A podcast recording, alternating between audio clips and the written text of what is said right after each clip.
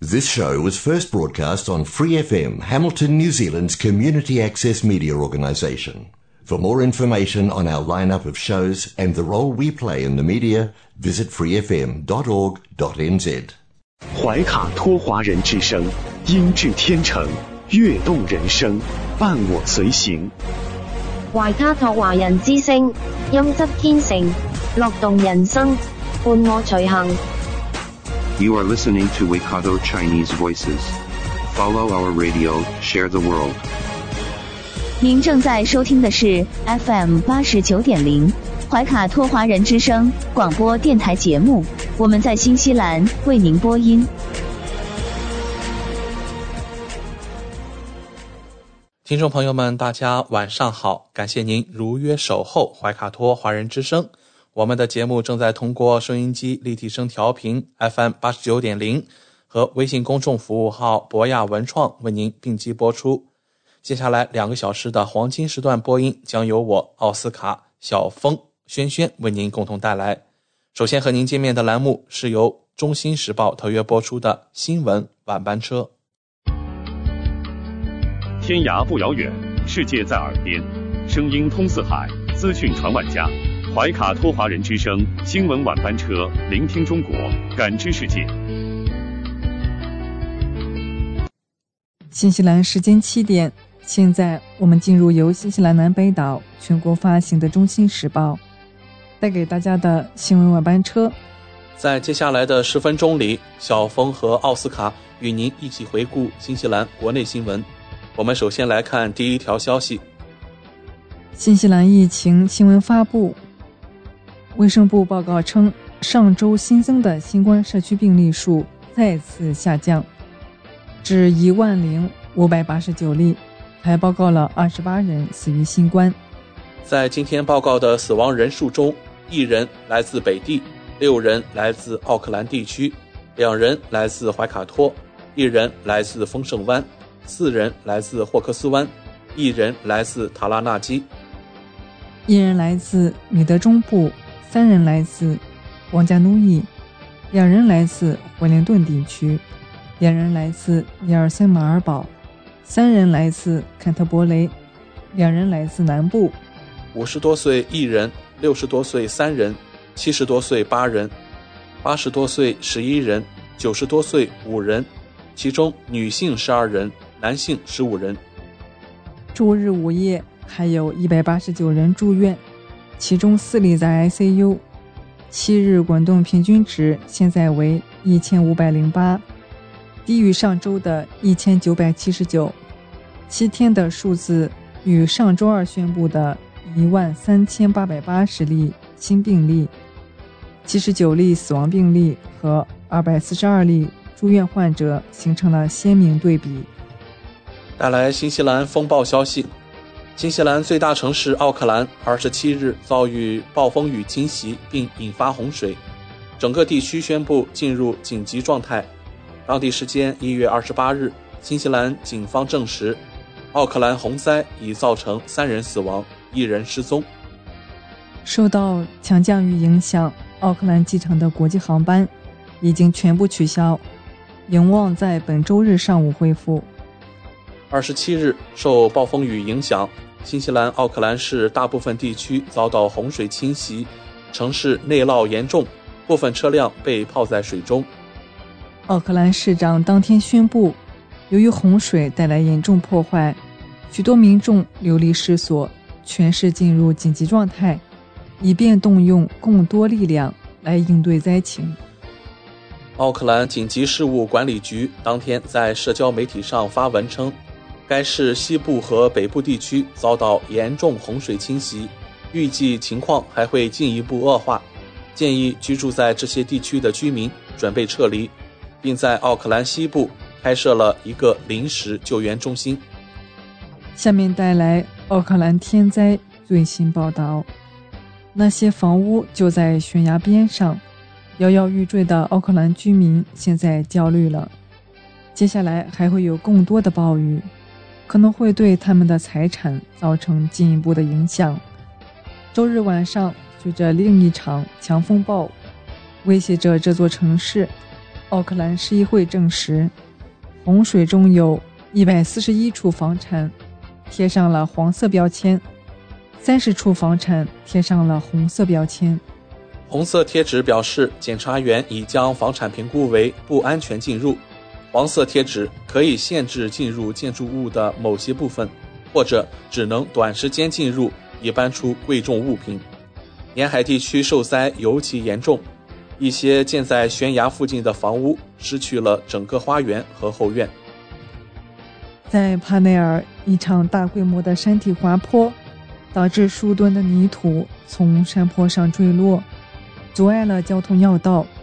这些滑泥倾泻到了一户人家后院的一片草坪，但房屋本身，据了解，是建在坚固的岩石基础上。并未受到影响，也没有被贴上标签。在同一郊区的拐角处的一派房屋就没那么幸运了。经历几次大规模的山体滑坡之后，导致至少三处房产贴上了黄色标签。这些物业包括每栋价值数百万纽币的小间豪华单元。当地没有一个居民愿意发表评论。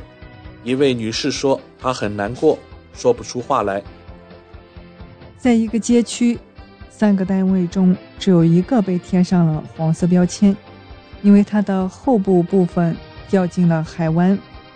周六，奥克兰市议会的一名建筑测量员到访，并在该物业贴上了一张黄色贴纸，限制进入后院。由于潜在风险，另一所房屋的后部平台也同样受到限制。继续关注恶劣天气的影响。社区倡导者戴夫·莱特赖呼吁奥克兰市长维恩·布朗下台，称他对奥克兰洪水的反应是绝对的耻辱。今天早上在接受节目采访时，莱特莱说：“布朗超出了他的能力范围。你不能一直责备顾问，到头来你是领导者，你定下了基调。”他说：“我给文恩的信息是。”这是他真正站起来并兑现承诺的机会，但他只是没有。我甚至会说他需要为此辞职。要求布朗下台的请愿书于周五开始，截至周一上午十一点三十分已收到一万零二百六十五个签名。莱特莱进一步批评了当地政府对洪水的反应，尤其是缺乏与受影响的奥克兰人的沟通。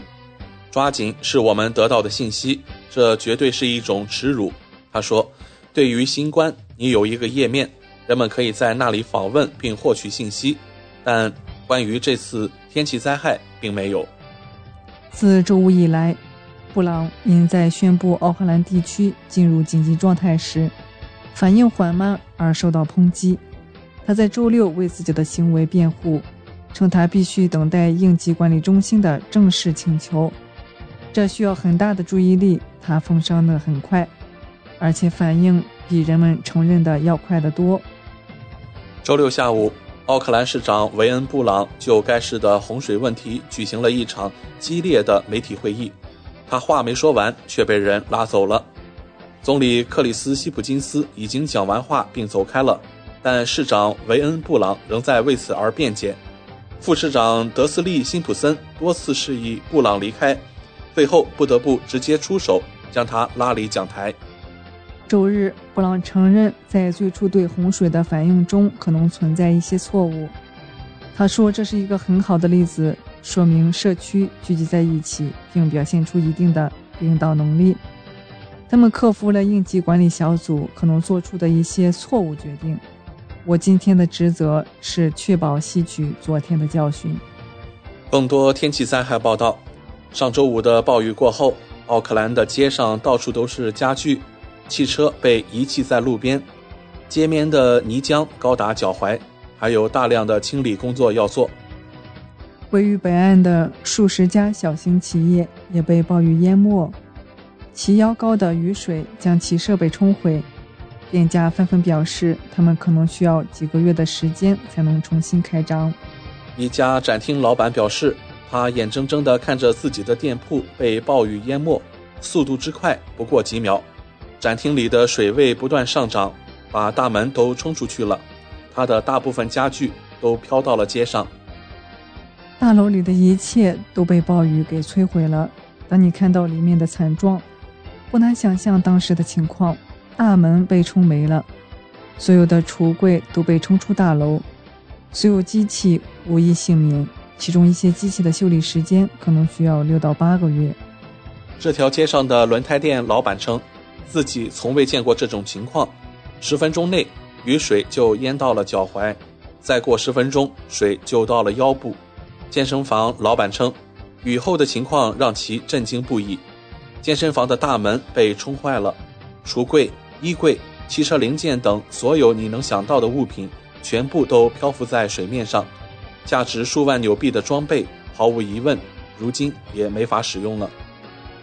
一家机械工程商店表示，这场暴雨造成的损失足以摧毁他的商店，百分之九十的东西都不见了。都被水损坏了，也不知道要多久才能重新开张。即使已经买了保险，损失也可能要高达数十万纽币。昨天，国家党领袖克里斯托弗·卢克森和议员访问了当地受影响的企业。卢克森表示，应该为受天气影响的小型企业提供更多的支持，这样他们能够更快地重新开门营业。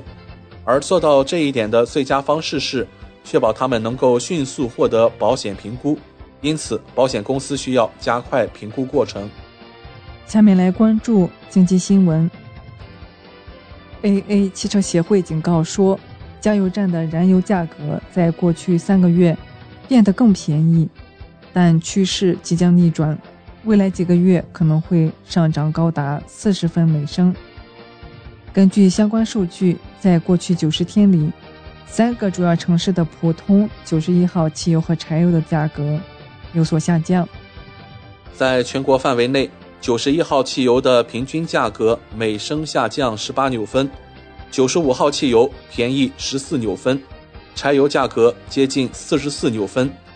因为去年年底供应问题，导致柴油价格在去年底首次超过汽油。奥克兰驾车者在十月底平均为每升九十一号汽油支付二点七纽币，但到年底已降至二点五四纽币。惠灵顿九十一号汽油的价格在三个月内从二点五四纽币跌至二点四三纽币，基督城的价格从二点五八纽币跌至二点三八纽币。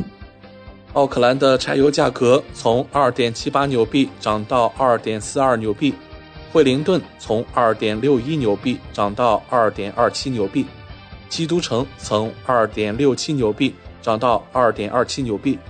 周六，九十一号汽油的平均价格为二点五二纽币，九十五号汽油为二点七纽币，柴油为二点三纽币。周六价格保持稳定。财政部长格兰特·罗伯逊上周表示，由于年度通货膨胀率保持不变，政府将更加关注支持新西兰人在困难的全球环境中应对生活成本压力。生活成本没有一夜之间就能解决的问题，我们正在采取一系列行动来减轻家庭的压力。他说，我们也在解决高价格的根本原因。我们正在加油站和超市收银台采取行动，以改善竞争并确保新西兰人支付公平的价格。但随着政府在一月三十一日结束百分之三十六的道路使用费折扣，并在二月二十八日和三月三十一日结束汽油的消费税削减，AA 汽车协会首席顾问预计，到四月燃油价格将上涨四十纽分。布伦特原油的价格与去年同期几乎完全相同，周五约为每桶一百三十五纽币，但市场仍无法预测。AA 首席政策顾问表示，在假期期间，我们经历了至少一年来最便宜的价格，但燃油消费税下调的结束将迫使汽油价格与去年同期持平，这对政府来说会有点困难。因为他们逐渐重新征收这两项燃料消费税，我认为这将是在原油成本增加的时候。以上就是今天新闻晚班车的内容，接下来将进入每周一晚上由纽华特产特约播出的一档有关新西兰特产的推介栏目《纽华好物》。更多精彩马上回来。您正在收听的是怀卡托华人之声，调频立体声 FM 八十九点零，这里是新西兰中文广播电台节目。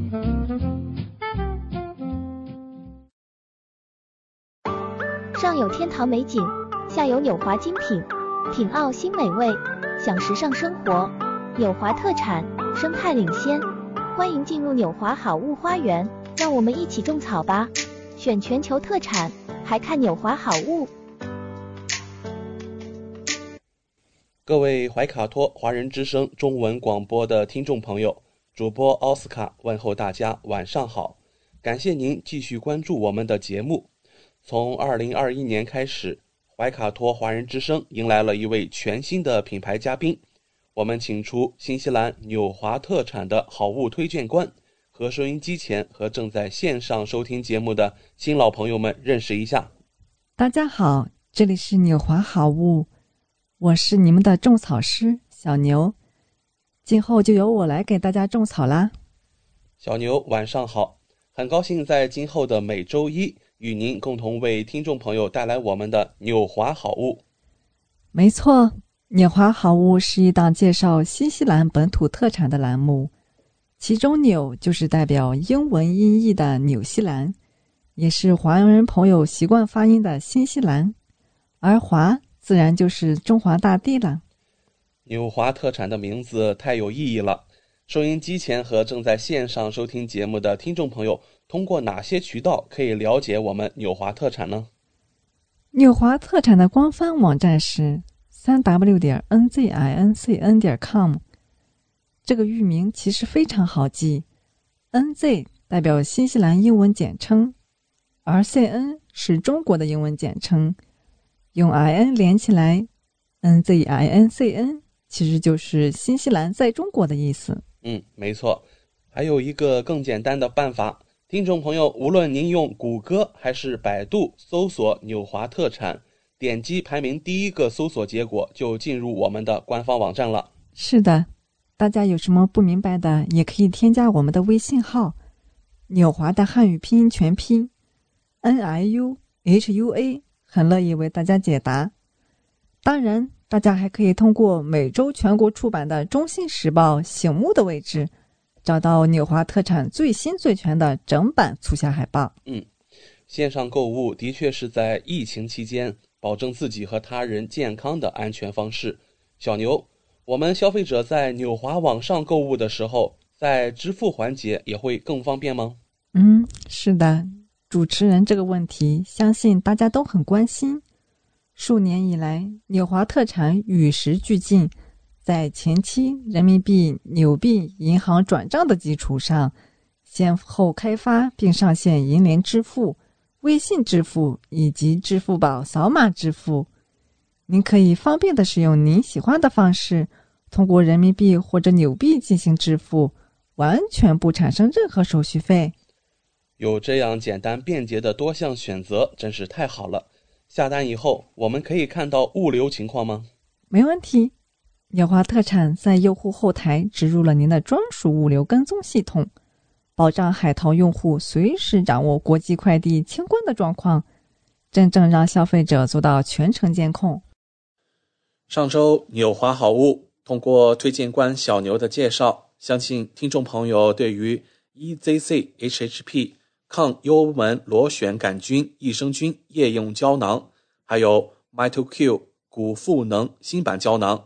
以上产品有了一个比较详细的了解，那么今晚的节目我们和大家聊些什么话题呢？人上了年纪以后，就会有关节问题的困扰，比如说活动受限、关节肿胀、关节疼痛、关节软骨受损等，还有关节僵硬老化、关节弹性受损。如果有这些症状，就需要补充氨糖了。纽华的奥达诺四合一关节胶囊升级版，加强关节的守护。双倍氨糖款生从修护软骨，关节养护，守护关节。它含有硫酸软骨素、双倍的氨糖、鲨鱼软骨粉、氯醇一倍素，能够生从修复关节。三十岁之后，体内的氨糖含量就会不断减少，氨糖缺乏就会导致关节滑液流失以及软骨磨损。关节疼痛有时候不等于缺钙，其实是软骨磨损了。我们的四合一关节灵作用于全身的关节：肩关节、肘关节、腕关节、髋关节、膝关节、踝关节。专家建议，改善关节疾病需每天摄入适量的氨基葡萄糖，增叠加强壮修护因子。我们来看看我们的四合一胶囊。都含有哪些主要的成分？还有氨糖一千五百毫克，双倍成分，加强关节软骨修护，增加关节灵活度，促进关节软骨生成，提升骨膜炎、关节间隙、关节软骨的修复。还有鲨鱼软骨粉，富含丰富矿物质，包括。钙、镁、钾、锌、铁等，采用最尖端的技术提取纯度最高的精细成分，促进软骨重建，加强组织修复。我们的硫酸软骨素是可以去除氧自由基，修复受损关节，增加软骨弹性，缓解关节炎症。协同氨糖吸收蛋白分子，提升关节的减震效果。我们还含有关节消痛因子，那就是绿醇一倍粉。新西兰的绿醇一倍精华是珍贵的深海质类成分，蕴含提高免疫系统功能的白三烯，采用。GLME 技术提取高纯度海洋脂质提取物，GLME 混合多种天然油脂类和甾醇类，并且富含欧米伽三脂肪酸，提供关节所需的营养，减轻关节发炎、关节肿胀的问题。我们现在来看一下。四合一关节灵升级版和单一的配方产品有什么区别？四合一关节灵升级版能够加强修复效果，是复合配方成分、高纯度提取技术、精细小颗粒、容易吸收，是澳洲药品管理局认证。铝箔版携带方便。单一配方产品呢，配方就是比较单一，含量低，难吸收，一天需要服用多粒，需服用多瓶同类保健品，缺乏权威保证，多个产品携带也不方便。我们的产品适合关节养护，还有运动族群、关节容易损耗的人群。父母长辈关节疼痛不适、上班族、颈肩手腕腰椎酸痛的人群使用。下面要给大家介绍一个新产品，就是奥绒莹亮泥膜系列的小黄杯，每杯有十克，一共是七杯，能够补鲜养、秒亮白。澳洲澳绒亮白小黄杯。补养去黄，亮白清净，红润焕新。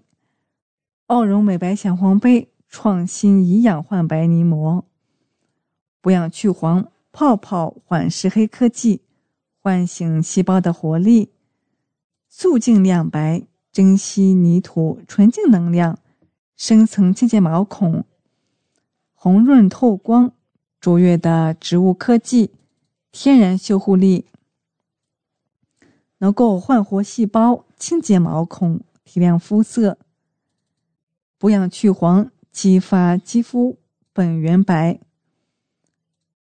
肌肤缺氧，就会让厌氧菌有机可乘。奥绒的独创泡泡黑科技，瞬间产生纳米级别的绵密小气泡，活氧无死角，快速渗透，焕活肌肤，抑制厌氧菌，丰盈肌肤，促进胶原蛋白的合成，溶解活氧，快速渗透肌肤，水嫩润白，不干不暗，不躁动。蕴含了三百多种活性成分，滋养肌肤，延缓衰老。它含有的成分是蜂胶，还有南极冰川净化水、乳酸杆菌、蓝桉叶、牛油果、磨角皂的成分。它是我们包包里的魔法小杯，随时随地拉满你的状态，妆前预备可以使用。熬夜急救也可以使用，使用一次，肌肤年轻状态明显加强。在使用后，肌肤年轻状态明显加强。在使用后，立即百分之八十的六任人认为肌肤及时亮泽，百分之九十二的人认为干燥紧绷减少。坚持使用一盒后。百分之九十五的人认同肤色均匀更光泽，百分之九十的人认为肌肤细纹减少，百分之八十七认同膨润效果明显。它的使用方法是：洁面后在脸上均匀涂抹薄薄一层，六十秒后生成海量的泡泡，皮肤感觉清清凉凉。静置三到五分钟后。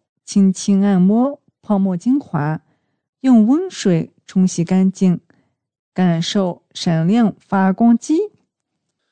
感谢纽华好物推荐官小牛的精彩介绍。节目尾声，主持人奥斯卡照例要给大家争取福利了。今天有哪些给怀卡托华人之声电台听众专属的优惠活动呢？纽华特产一定不让大家失望。最近，纽华的新西兰仓还有一件包邮、整单包邮清仓大促活动。首先，只要您在纽华特产网站注册自己的账号，系统将会直升一级 VIP 账号，不需要通过任何前期购买架构，就可以直接看到比注册前更优惠的实体价格。同时，您购买的数量越多，会员体系升级的越高。后台看到的价格体系就会更好，真正让利于消费者。尤其现在疫情期间，政府鼓励大家非必要不外出，因此年华特产希望通过这种方式，鼓励大家在线上消费的行为，减少病毒传播的机会。怀卡托华人之声的专属福利来啦！如果还想更多的了解我们的好物。听众朋友可以添加微信客服“夜华”的汉语拼音全拼 “n i u h u a” 联系我们。一周内添加我们微信客服的听众，只要备注“奥达诺”，就可以领取二十元的优惠券哦。这是怀卡托华人之声听众朋友的专属福利，通关密码只在本台播放，而且每周都不一样，还请您注意收听啦。感谢纽华好物推荐官小牛带给怀卡托华人之声的专属优惠，期待下周同一时间您继续带我们分享纽华好物。请各位听众朋友别忘了谷歌和百度搜索排名第一的纽华特产，或者可以随时添加我们的微信客服“纽华的汉语拼音全拼”，就可以看到我推荐的超多好物啦！谢谢大家。谢谢小牛做客怀卡托华人之声。纽华特产立足澳新本地，为世界各地消费者与生产公司之间打造了流畅的沟通渠道，避免不必要的中间商，厂家直接供货，一手货源保证。纽华特产现已具备澳大利亚、新西兰、德国、香港、韩国、泰国、英国、七地大型仓储仓库与知名品牌商联手合作，涵盖千余种保健、强身、养生等特产品，丰富了海内外客户的选择，成为广大代购和电商首选平台之一。请大家每周一晚七点十分锁定怀卡托华人之声，我们和纽华好物推荐官小牛在这里不见不散。资讯全方位，生活零距离，新西兰大小事，有声世界，无限精彩。亲爱的听众朋友，大家晚上好，很高兴在这个寂静的夜晚和您在空中电波相会了。现在我们来到了新西兰大小事节目单元，在这里我们和您分享发生在怀卡托周边以及新西兰全国的大型新闻资讯。希望今天的节目能够带给您所关心的、所感兴趣的新闻内容。我是今晚主播奥斯卡。提起今天的头条啊，我们大家不得不面对一个天气的问题了。呃，众所周知啊，奥克兰经历了惊人的降雨量，大范围的洪水对人员和财产造成了危害。根据我们今天的新闻播报，在一些地方，房屋和建筑物已被淹没，人们已被疏散。当地许多道路和高速公路因洪水和滑坡而无法通行或关闭。严重的洪水甚至影响到了奥克兰机场。我们看到，中国南航在过去的一周发布了两次航班延误信息。当局警告人们在安全的情况下留在家里，但如果您身处受洪水威胁的地区，请打包必需品并准备离开。就在上周五晚上九点三十分，奥克兰地区宣布进入紧急状态，并持续七天。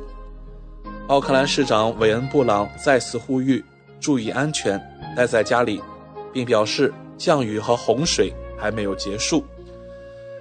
那在今晚大小事节目中，我们就和各位听众一起来分享一些有关身处自然灾害的时候我们应当注意的方面和应该知道的信息。首先啊，如果是您感到不安全，请立即拨打幺幺幺报警热线。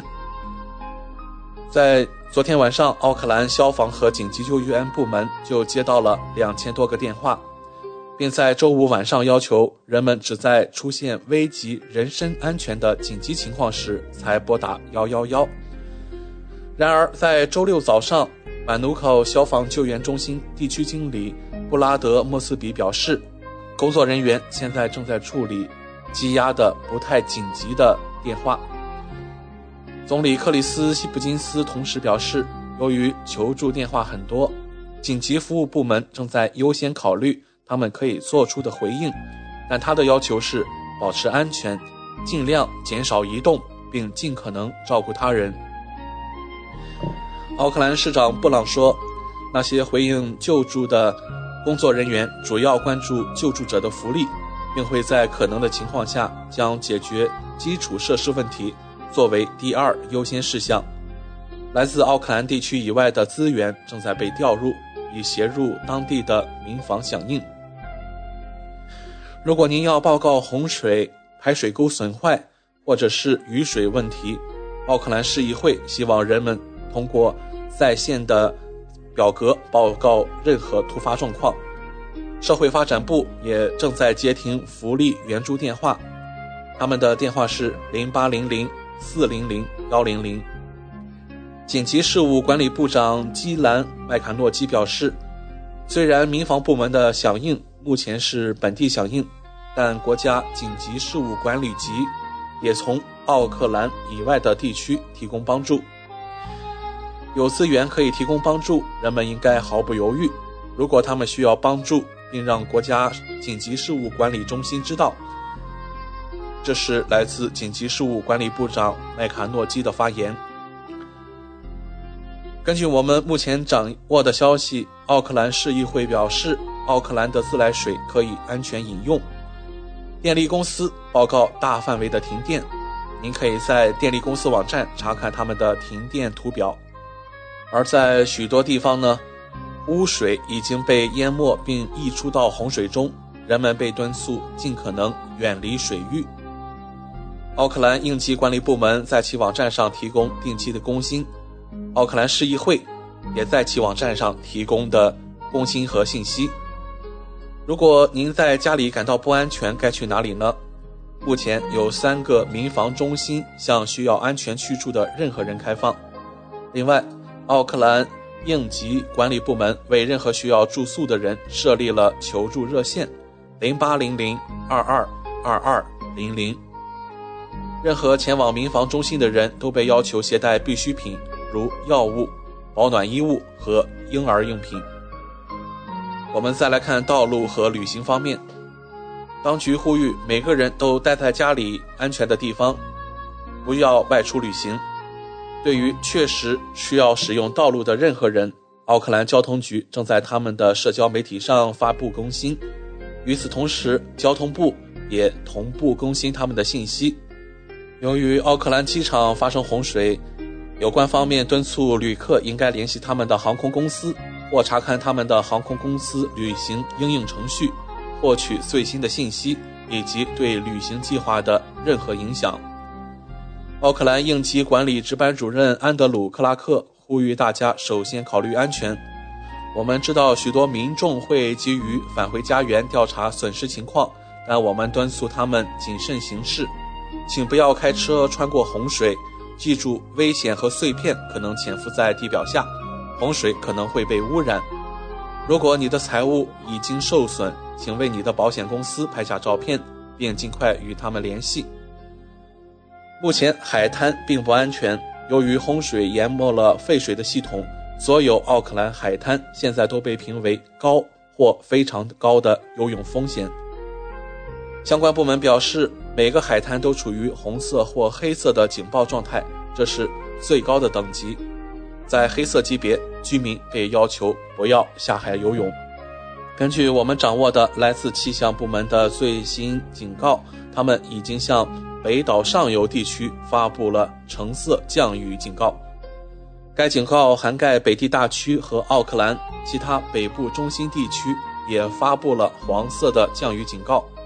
对于北部地区，警告一直持续到了周一的中午。预计北部和东部的降雨量为九十到一百二十毫米，西部的降雨量较少。然而，局部地区可能会收到一百五十至两百毫米的降雨量，峰值速率为十至二十毫米每小时，主要在北部和东部。但局部地区可能会看到二十五到四十毫米每小时的降雨量。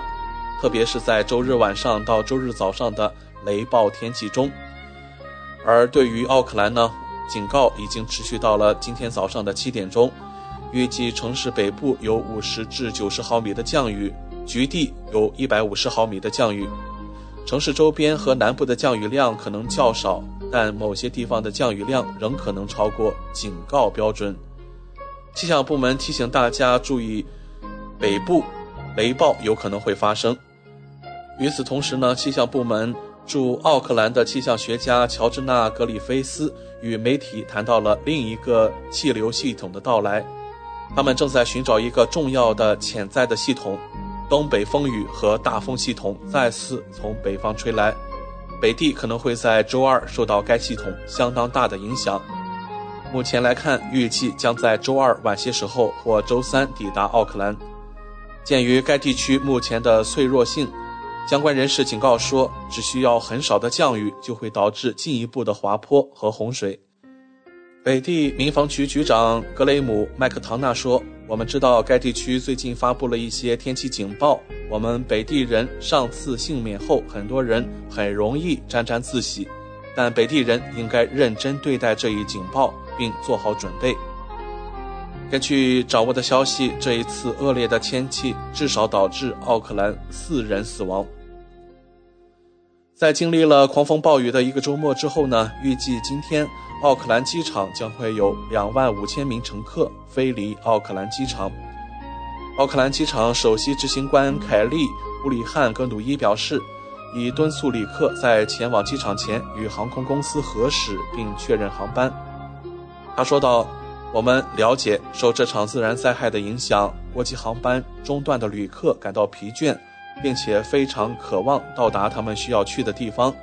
我们理解，一些人需要时间来重新安排他们的航班，旅行延误可能会导致沮丧和痛苦。我们的目标仍然是让人们尽快回家，但现实情况是，在严重洪水的影响之后，有大量积压的航班需要通过，航站楼真的很忙。正常的国际航班运营需要时间才能完全恢复正常。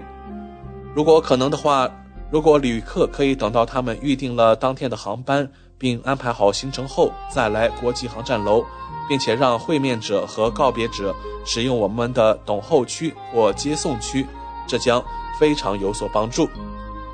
据了解，昨天有超过两万名旅客乘坐四十一架国际航班起飞。另有三十九架国际航班到达，预计国际旅客将乘坐六十一趟入境航班和六十一趟出境航班抵达或离开奥克兰机场。面对这样一种百年一遇的突发天气灾害，我们提醒奥克兰市民，甚至是我们身处怀卡托周边地区的市民，一定要注意最新的天气报告。我们也将会通过电台和报纸。与大家分享更多的相关方面的气象部门的预测。好了，那今天我们新西兰大小事的节目就将为您播送到这里。我是今晚主播奥斯卡，接下来我们还有更精彩的节目等待着您，请不要走开。光影随行，戏如人生。怀卡托华人之声中文广播带给您精彩经典的影视剧和纪录片分享。让我们与您展开一段胶片之旅，共同陶醉于光影世界。亲爱的听众朋友们，这里是新西兰怀卡托华人之声，一直陪伴您，我是主持人轩轩。光影随行，戏如人生，分享精彩的影视作品。无论是电影、电视剧，还是优秀的纪录片，都会陆陆续续的来装点您的生活。在这一期的节目当中呢，我们先来和大家一起分享最近热播的一部电视剧，叫做《狂飙》。呃，《狂飙》这部电视剧呢，除了是在中央的第八台播出之外呢，在北京电视台呢也在播出。呃，这部二零二三年的扫黑是第一部啊，扫黑剧，讲述了刑警安心为代表的政法队伍，以及呢，其中的角色是高启强为代表的黑恶势力，他们之间呢长达二十一年的正邪较量，由中央政法委宣传教育局、中央政法委综合法治信息。中心指导，被称作是扫黑除恶斗争的回忆录。电视剧与这个现实的呼应呢，应该说是《狂飙》最大的亮点。这也成就了这部电视剧成为法治题材的一个新的范本。狂飙不仅反映了扫除黑恶阶段的不同的变化，还展示了政法队伍教育整顿的情况，更是为观众们提供了新领域的法治教育的素材。二零一八年的一月呢，中央政法委召开全国扫黑除恶专项斗争电视电话会议，全国扫黑除恶专项斗争开始了。那做出开展扫黑除恶专项斗争的重大决策，对我们的国情还有社会的情况，都是有深刻的洞察和把握的。那在二零二一年呢，三月全国扫黑除恶专项斗争的总结表彰大会在北京举行，会议提出呢，要锐意进取，再接再厉，常态化的推行扫黑除恶斗争。努力建设更高水平的平安中国。那电视剧《狂飙》的开篇，便将叙事背景放在了这一个时间点上。好，这就是为什么你看，听众朋友们，呃，看这部剧的时候，它的时间在不断的这个穿越，一会儿是倒叙啊，一会儿是又回到了二零二一年，是为什么二零二一年呢？啊，就在这里啊。二零二二年的十月，党的二十大报告强调，强化社会治安是整体防控、推进扫黑除恶的常态化。另外呢，还有我们政法队伍的教育整顿，在《狂飙》这部电视剧当中呢，不止一次执行任务的时候失败了啊！这正是政法队伍自身出现的问题，就是有了内鬼。像在《狂飙》的第四集啊，它的开篇啊是以旁白的方式道出。这次教育整顿工作中，经常会谈到初心。其实大多数的人的初心呢都是好的，但在长期的工作中，有的人呢就是一步步的放松了警惕，被腐蚀、被拉拢，沦为了犯罪分子的保护伞。嗯，但真的能坚持初心，这个 我们说。知道和做到的差距太大了哈，是件非常难得的事情。呃，狂飙塑造的男一号安心就是一位不忘初心的好警察，他善良坚强，大公无私。从一个年轻的小伙子到满头华发，始终是坚守了自己的底线，以一己之力对抗黑恶势力，维护社会的公平正义。虽然是道阻且长，但仍是砥砺前行。同时呢，将反面人物的堕落史拍了出来，可以警示世人。有的观众呢会觉得，哇，这个场面，名场面呀！以前的电视当中没有见过这么大的尺度，认为情节比较夸张。其实不然，真实当中的情况啊，是比这个更加残酷。更加恶劣的。看了这部电视剧啊，我们不仅仅是看了情节，看了这个高启强如何从一个底层的嗯卖海鲜的呃商人，如何从一个底层的卖海鲜的小商贩啊，成为了嗯黑白两道通吃的这个大佬，同时也学到了一些法治的理念、精神，还有一些法学的知识。这样一来呢，《狂飙》这部电视剧啊，不仅提高了观众们的怎么说了，呃，法律上的素养，还有助于推进全民守法。譬如呢，剧中提出了关于涉黑涉恶违法犯罪线索，可以向全国扫黑办智能化举报平台幺二三三七，再来一遍幺二三三七电话进行举报。在第一集当中呢，就埋下了不少的伏笔。我们记得这个呃，这个乌刚曾经扮演大康书记哈，呃，在这部电视剧呢当中呢，他先是找到了男主角安心，在他们寥寥数语的对话当中呢，呃，我们都能感受到一些正义的民警被上级冷落、无能为力，有的时候真的是很无奈的。但是呢，他们依旧能够有足够的信心坚守底线。可是呢，黑恶势力呢，正如安心所说的那四个字啊，“雨后春笋层出不穷”。虽然只有四个字，但是信息量还是蛮大的。领导不搞实际工作，下属呢又在乱弹琴，他们甚至已经成为了黑恶势力的保护伞。可见这项任务的艰巨。随着剧情的推进，我们的保护伞啊开始露出了他的真面目。其实呢，就是市委书记赵立东。哎呀，本该是人民的公仆啊，现在是黑社会的公仆。同时呢，《狂飙》这部电视剧采用了两线并联的这样一种方式。安心呢，嗯，就调查黄翠翠，循着蛛丝马迹发现了背后的大鱼。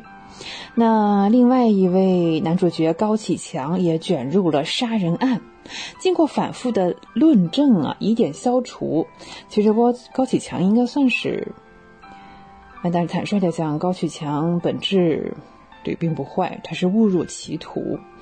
渐渐的呢，他越来越多的跟黑恶势力有了这些呃交集，嗯，同时呢，由于某些事情啊，某些经历。就跨越了正义和白色两条线，在高启强的同意下呢，黑白势力开始对峙。案子结束之后，嗯，安心也发现了高启强一些不端的行为。曾经呢，和高启强也聊过，但是无济于事。那既然不是志同道合的人，就分道扬镳。不得不说，剧组的拍摄的技术实在是太棒了，多方的势力交织，加入相关的剧情，啊，这让观众朋友们的感觉是非常的完满的。从高启强的台词当中，他的眼神当中，我们可以看出黑恶势力的成长。一个人从一个诚实的商贩。到征服人心，到拉拢兄弟，到扩大势力，到独霸一方，哎，这一路走来全是景点儿，是吧？啊，另一方面呢，嗯，作为警警察的安心，嗯，有一很多的亮点，值得一提的是哈，他的好搭档李想知道这个赵立东的下线是谁。因为安心要参加颁奖典礼呢，李想就去了。看完之后呢，他发现这个人就是船长，是谁呢？是嗯，安心的师傅。李想当时呢，并不想趟这个浑水，偏偏呢，安心上台了，他拨通电话，在讲话当中多次提到了警察的精神和荣誉，以及不忘初心。唉。这样理想的在回去的路上突然停了下来，将位置告诉大家，然后自己掉头。队长呢决定跑去阻止高启强。这个设计啊，这个情节，包括演员的演绎，真的是很不一般。安心告诉了所有人，主要是他的朋友，这段话扣人心弦，让。当时的电视机里的观众和我们电视机屏幕前的观众都感受到了警察的正义感。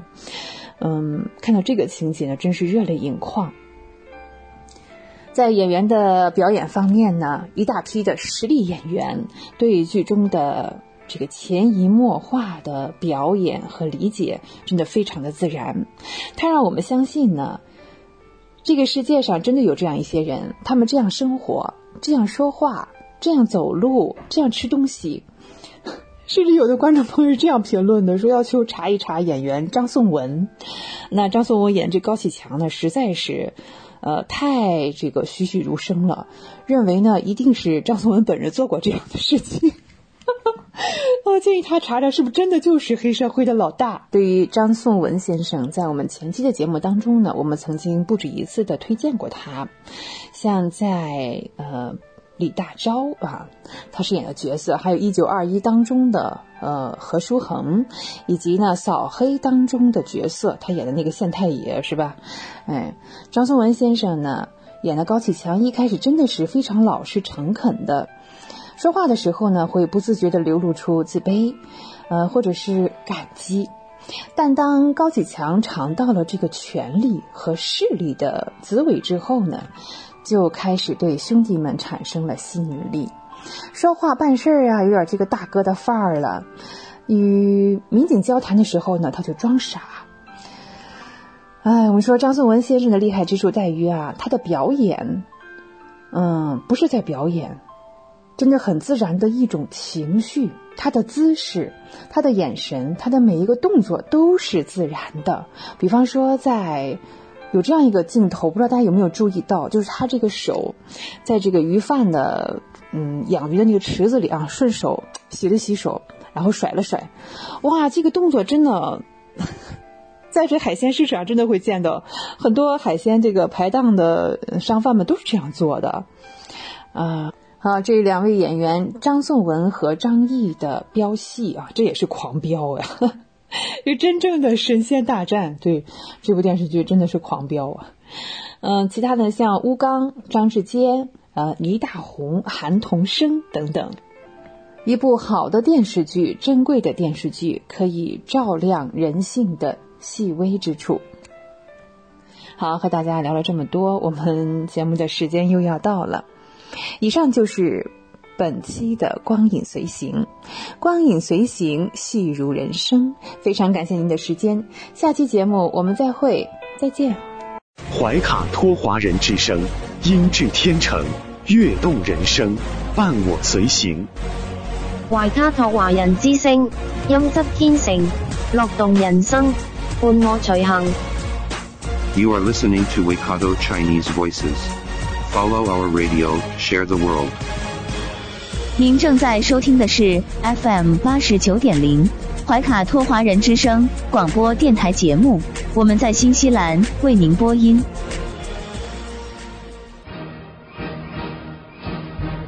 观点改变生活，动态触手可得。中新时报特约节目《全球新闻纵览》，关注大千世界，传播价值资讯。怀卡托华人之声整点播出。家事、国事、天下事，时时关心。这里聚焦了社会的点点滴滴，最新最快的国内外政治经济动态，尽在每周一八点的全球新闻纵览。今晚直播间为您播报的主持人是小峰和奥斯卡。首先，我们来关注中国大陆新闻。春节后首个工作日召开的国务院常务会议亮出多重举措，释放出促进经济稳步回升的积极信号，推动经济运行在年初稳步回升，部署做好春工备工工作，趁势推动消费加快恢复，成为经济主拉动力，促进外贸外资保稳提质。国家药监局附条件批准两款国产新冠病毒感染治疗药物上市，它们均为口服小分子新冠病毒感染治疗药物，用于治疗轻中度新冠病毒感染的成年人。二零二三年春节假期，全国共发送旅客约二点二六亿人次。一月二十九日，全国铁路预计发送旅客。一千一百五十万人次，开行旅客列车一万零五百五十九列。截止二零二二年底，全国铁路营业里程达到十五点五万公里。水利部印发《金沙江流域二零二三年度水量调度计划》，将对省际和流域三十六座主要水利水电工程。纳入金沙江水资源统一调度。国家发改委消息，推动北京市通州区与河北省三河、大厂、香河三县市一体化高质量发展。教育部等十三部门联合印发《关于健全学校家庭社会协同育人机制的意见》，明确学校、家庭、社会三方在协同育人中的。各自职责定位及相应协调机制。江西铅山失踪学生胡新宇遗体已找到，警方消息，胡新宇被发现时处于疫调状态，现场发现录音笔。胡新宇口袋内发现十元现金，目前已完成尸检，家属正申请异地公安侦查，判断是否自缢还需勘验。北京消息，疫情已处于低水平散发状态。北京今年将重点办好三十三项民生实事，新增中小学学位两万个。北京中轴线保护管理规划（二零二二年到二零三五年）公布实施。文化引领让上海成为都市旅游首选地，春节接待游客一千零二点二九万人次。最高一千元，上海实施绿色智能家电消费补贴。江苏无锡消息，返港包机抵达，务工人员收到大礼包。春节假期，广州地铁运客两千二百三十五万人次，三点二四万亿。深圳 GDP 数据出炉，同比增长百分之三点三。第一百三十三届广交会拟全面恢复线下展。春节假期，昆明机场口岸出入境旅客流量同比增十倍。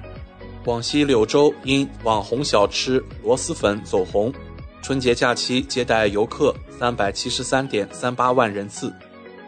春节假期，福建口岸两岸直航旅客流量同比增长百分之二百七十七。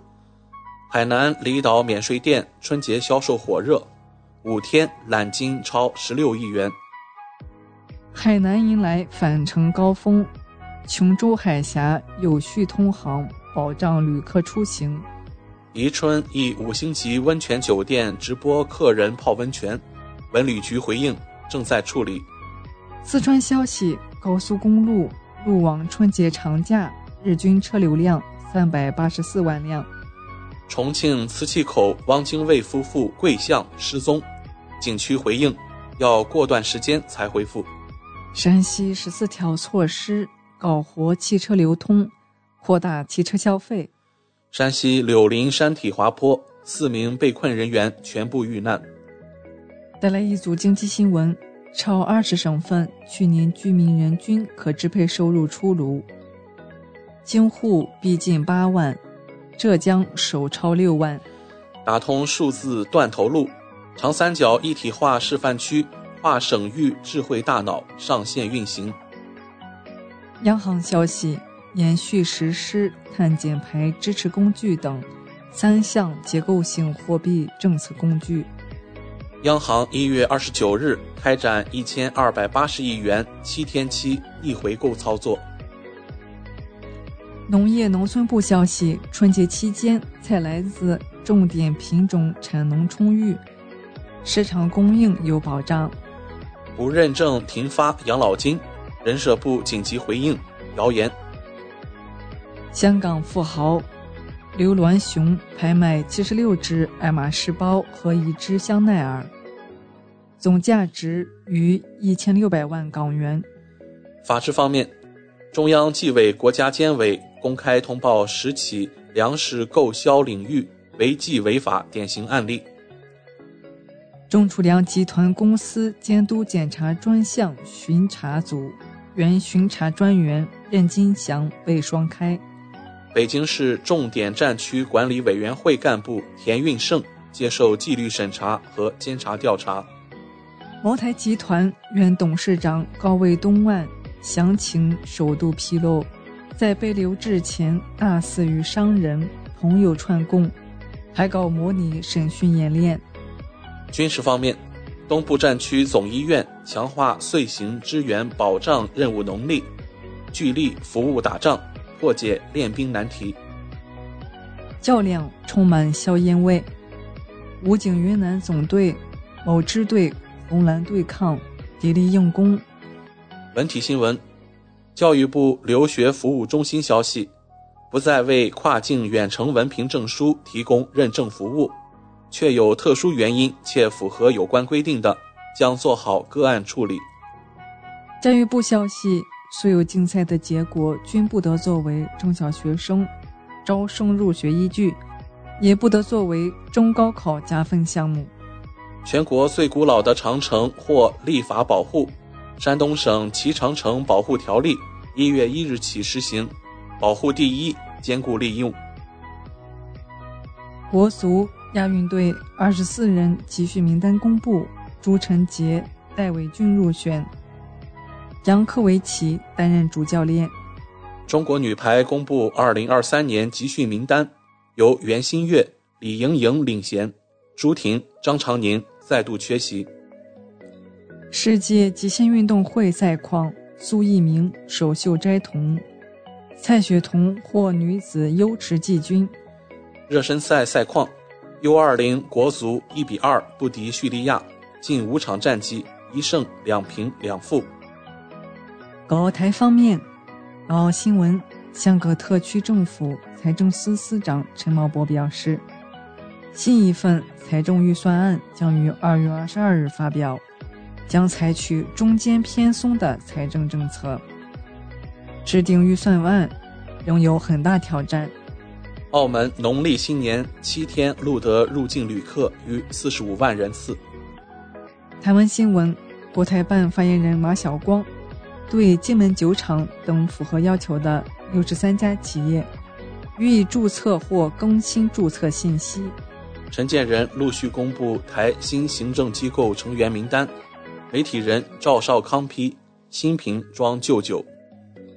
国际方面，外交部发言人谈近期巴以局势升级，呼吁有关各方，特别是以色列方面，保持冷静克制。一月二十九日起，中国驻日本使领馆恢复审发日本公民赴华普通签证。中老铁路春节带货势头强劲，国际货运量达。六点八四万吨。俄罗斯媒体消息，反华外交政策在美国结出恶果。联合国秘书长古特雷斯呼吁，在网络世界建立护栏，阻止仇恨言论蔓延。北约军事高官罗伯·鲍尔放狠话，已做好与俄罗斯直接对抗准备。新的一年，美俄之间是否会发生核摩擦？专家表示，美国若一味延续俄乌冲突，肯定会加大核摩擦风险，甚至可能核失控。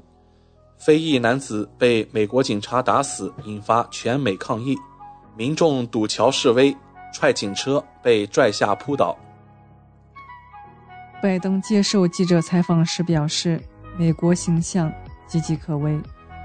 特朗普正式开启总统竞选。批评拜登让我们处于三战边缘。当地时间一月二十八日，美国加州洛杉矶发生枪击事件，造成至少三死四伤。旧金山湾区民众控诉枪支暴力，悲伤比夜深。美国威斯康星州八十五辆汽车连撞事故，受伤人数升至二十七人。俄军将在俄乌冲突前线补充部署最新式铠甲 SM 防空系统。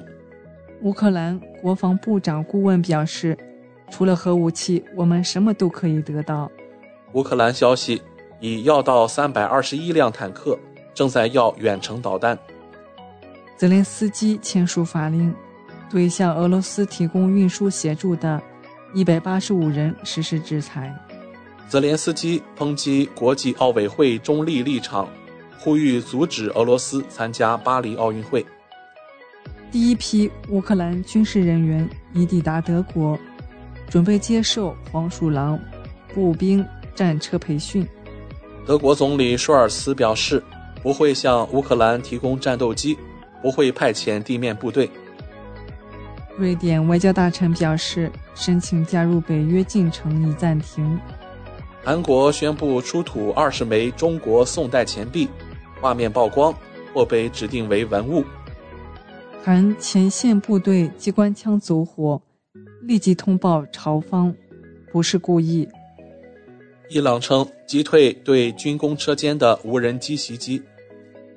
丹麦和德国科学家首次实现两个量子光源量子纠缠，有助量子技术商业应用。二零二三年澳大利亚网球公开赛赛况，德约科维奇赢得男单冠军，成就澳网十冠王；白俄罗斯选手萨巴伦卡首夺澳网女单冠军。秘鲁一长途客车失控坠崖，致二十五人死亡。巴基斯坦西北部发生船只倾覆事故，至少十人死亡。伊朗突发五点九级地震。已致七死四百四十伤。以上就是今天全球新闻纵览带给您的全部内容。主播小峰和奥斯卡，感谢您的收听。您正在收听的是怀卡托华人之声，调频立体声 FM 八十九点零，这里是新西兰中文广播电台节目。分享读书的快乐，重温经典的感动。怀卡托华人之声今天读书，甄选全球文坛精品，和您一起读好书，好读书，共品文化大餐。亲爱的听众朋友们，这里是怀卡托华人之声正在播音，我是主持人轩轩。又到了今天读书这个小栏目的时间，每期与您分享值得阅读的好书好文，平淡质朴，娓娓道来，让大家在繁忙的工作生活之余，来一点文化加餐。今天呢，在我们的节目当中，我们要跟大家聊两位先生，是鲁迅先生和郁达夫先生，这俩可是真正的好朋友。鲁迅先生嘛，他从来不骂郁达夫。我们知道啊，鲁迅先生是骂过很多人的。他自己讲呢，我和达夫先生见面是最早，脸上啊看不出那么一种创造气，所以呢，相遇之际就随便谈谈。那郁达夫这样讲，至于我个人与鲁迅的交往呢？一呢，是因为同乡；二是因为所处的时代、所看的书和所与交往的友人都是同一类型的人，始终没有和他发生过冲突。哎，思想不同，性格迥异，鲁迅呢真的是骂过很多人，但是从来没有骂过郁达夫先生。呃，这样我们又产生了一些思考，是吗？那今天呢，我们推荐的这本书啊，名字稍微有些长，叫《谁是那个弱女子？郁达夫的爱恨离愁》，由上海人民出版社出版，是在二零二二年的十月，作者是杨斌。在这本书当中呢，我们读到了很多有趣的文章，比方说呢，鲁迅和郁达夫，一位是。新文化运动的主将，另一位是颓废作家；一位是新文化运动的先驱，另一位是五四运动中的后起之秀。两个人的外表看起来反差还是蛮大的，但事实上呢，交往还是比较频繁的，相互呢又是知音。就现在保存的历史资料记载呢，鲁迅和郁达夫一起喝酒的次数最多。其实呢，鲁迅先生酒量并不算大，经常喝醉，而且在喝酒的过程当中呢，也是烟不离手。那郁达夫呢，在一九三三年曾经做了一首诗来形容鲁迅先生：“醉眼朦胧上酒楼，彷徨呐喊两悠悠”，描写的十分形象。在和鲁迅的交往当中呢。哇，这真的是凤毛麟角啊！他们两个之间呢，能够相互称赞。鲁迅先生呢，列郁达夫为知人。一九三七年一月一日，在厦门对文学青年邓子瑜等人说道：“人们认为啊，我和鲁迅的思想不同，性格迥异，却不知道呢，鲁迅和我呢是至交，感情至洽，很能合得来。”哎呀，这个思想不同、性格迥异和交易至深、感情至洽是鲜明的对比，但是呢，在他们二人之间却一点都不矛盾。呃，本人是同乡之外呢，他俩还有共同的一段命运是，鲁迅和郁达夫先生呢都是被迫娶了母亲的媳妇，啊，这也成为他们一生的一个羁绊。两人呢都是在日本留学时由母亲挑选了媳妇，迫于母命而成婚。此后呢，啊，两人又分别邂逅了自己人生当中真正的爱人。虽然呢，郁达夫和王映霞的婚恋真的是那时候是轰轰烈烈，天下皆知。那鲁迅先生呢和许广平则是低调的结合。郁达夫和王映霞的婚姻没有得到大哥的祝福，而鲁迅和许广平的结合也没有得到许广平兄弟的支持。大略而言呢，呃，鲁迅先生和郁达夫先生两人的感情、婚姻道路也大约是一致的，这是惺惺相惜啊，同病相怜。嗯，所以呢，他们对彼此的婚姻和叛逆。十分的了解，又十分的同情。鲁迅和郁达夫从性格上来看反差是比较大的，可是呢，细细想来也有很多的相同之处。鲁迅内心呢深处是包含着隐藏的热情、敏感、宽厚和柔软。郁达夫是家中的小弟，前面呢有大哥、二哥。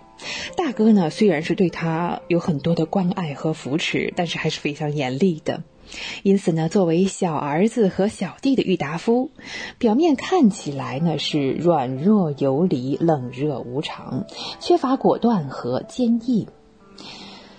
其实呢，哎，在这的后面呢，也隐含着一个坚韧不拔、自强自立、拼命与死的郁达夫。郁达夫自己说呢。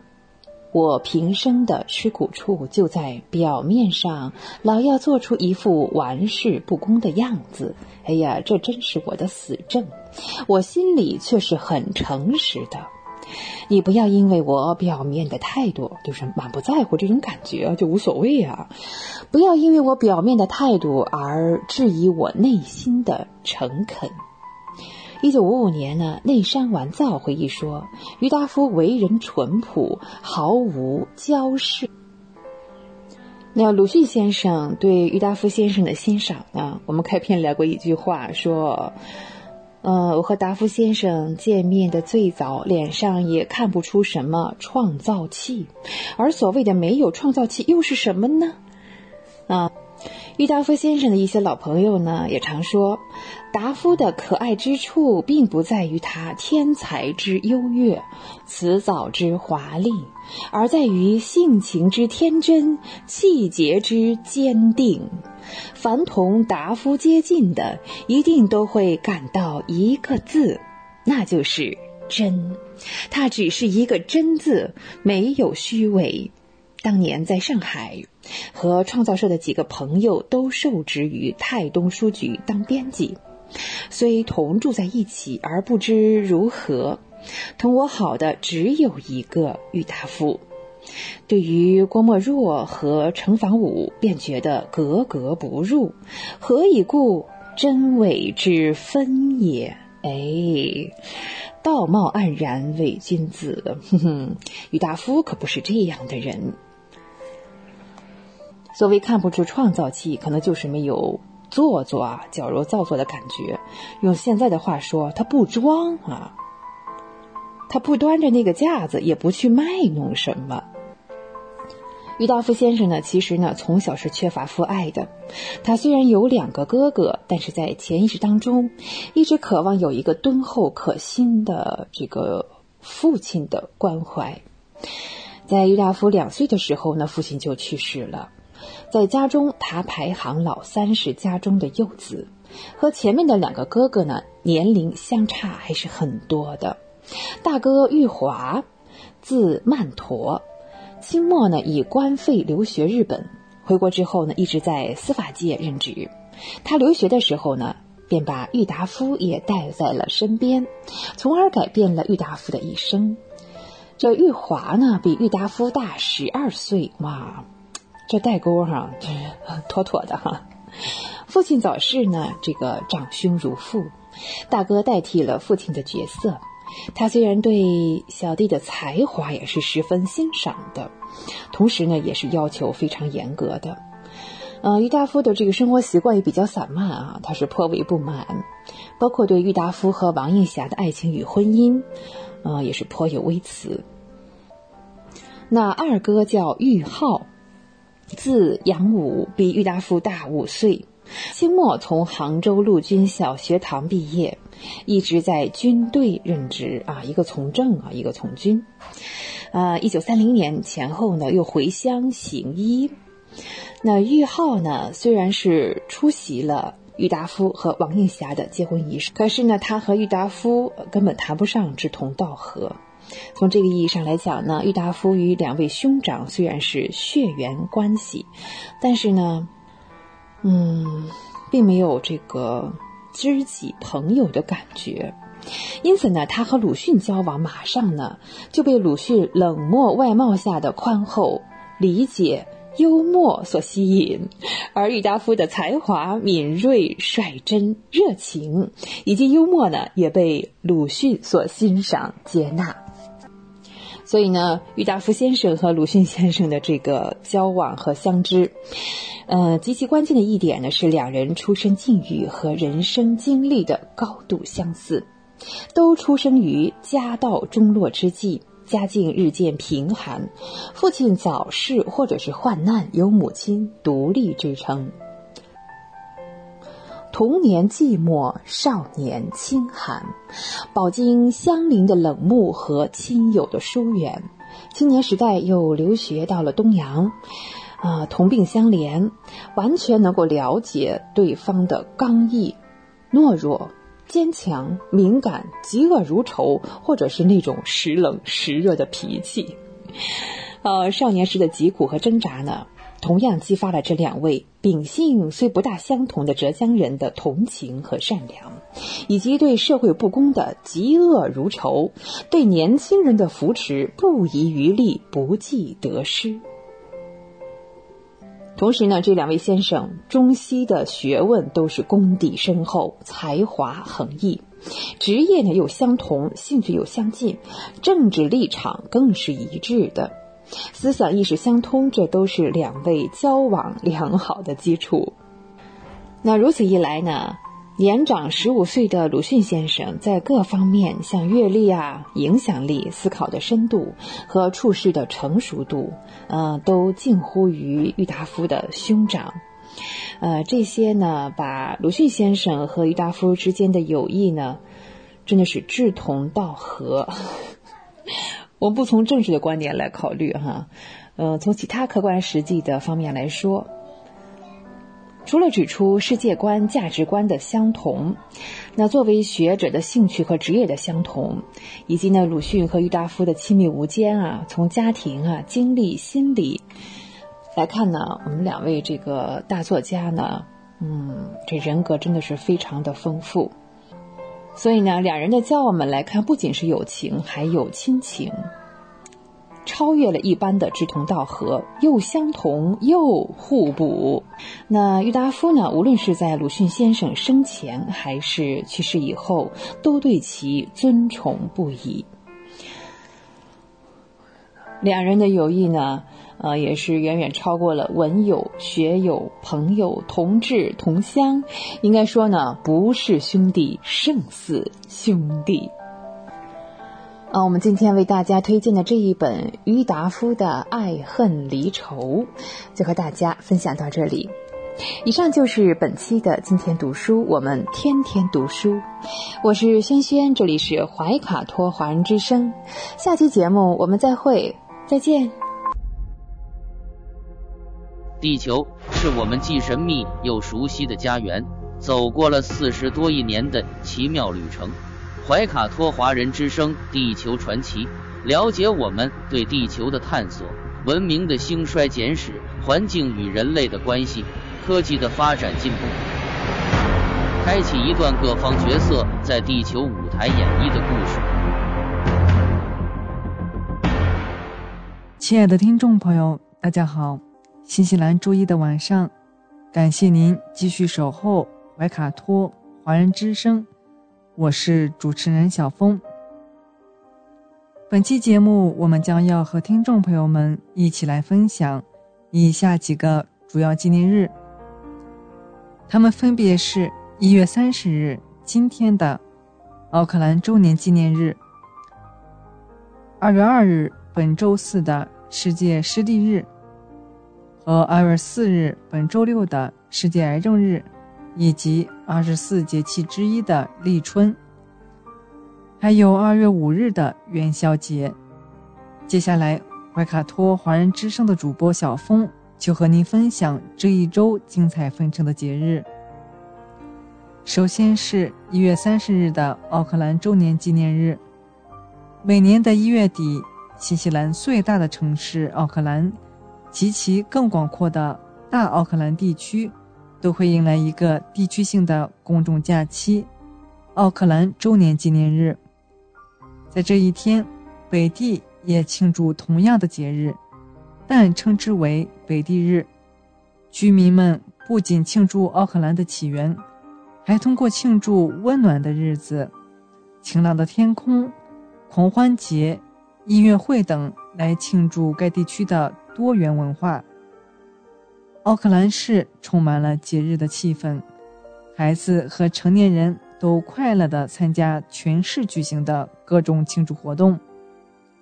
包括怀卡托等六个地区，大多数学校和企业关闭。以便当地人可以完全享受这一天。对每个人来说，这是一个充满喜悦和兴奋的日子。有听众朋友可能发现了，为什么每年的奥克兰周年纪念日的具体放假日期都不同呢？最初，奥克兰周年纪念日的庆祝活动仅限于一月二十九日。随着时间的推移，庆祝活动扩展到包括一个长周末在内的三天活动。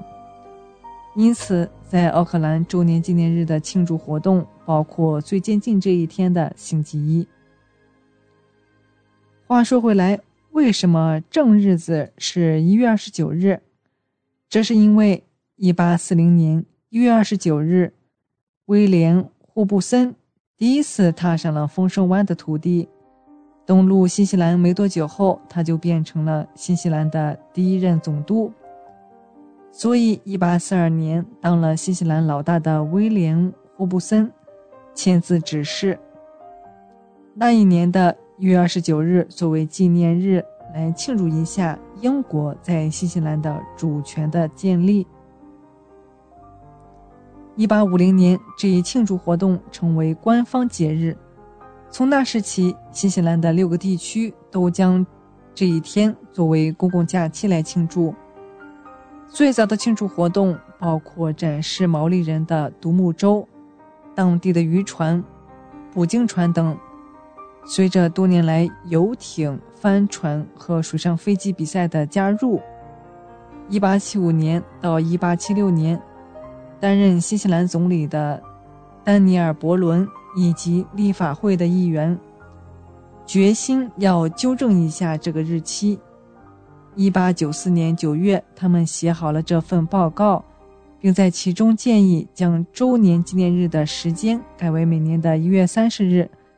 并希望将其扩展到新西兰全国，变成一个全国性的周年纪念日。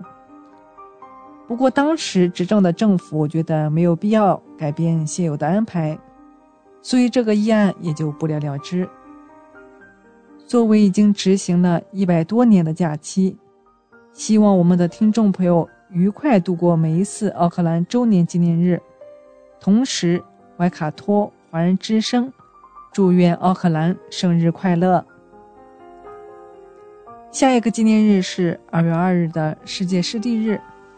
世界湿地日是一个全球性的宣传活动，每年二月二日举行，以强调湿地的价值。这一天也是国际湿地公约的周年纪念日。自一九九七年以来，一直在庆祝世界湿地日。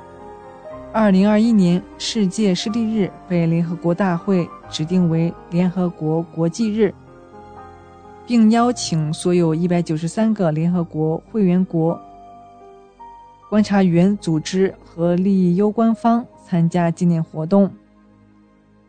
湿地为人类提供重要的服务，从过滤我们的水源和提供水，到保护我们免受风暴和洪水的影响。